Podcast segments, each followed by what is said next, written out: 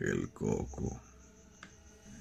Enrique recordaba muy bien la canción que solía cantarle su abuela cuando era más pequeño. Duérmete niño, duérmete ya, que viene el coco y te comerá. Fue ella quien le explicó que el coco es una criatura que vive en las sombras y se alimenta de las pesadillas que sufren los niños.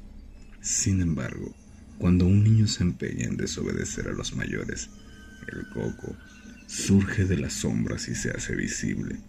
Sujeta al pequeño con sus largos y retorcidos dedos y lo arrastra hasta el mundo de la oscuridad, de donde nadie ha conseguido regresar. La primera vez que la abuela le contó aquella historia de miedo para niños, Enrique sufrió tanto y sintió tanto terror que no consiguió dormir en toda la noche. No obstante, ahora ya tenía 10 años y no creía en esos cuentos.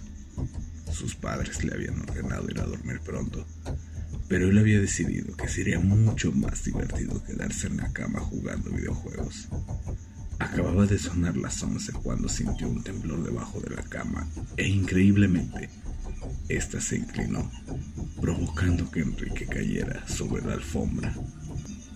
En aquel momento vio algo, cuyos largos y esqueléticos brazos surgían del hueco que había debajo de su cama.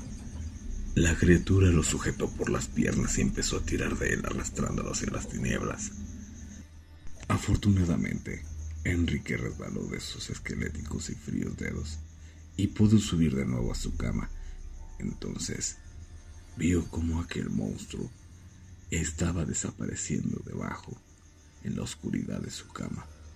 A partir de aquella noche, nunca más desobedeció a sus padres.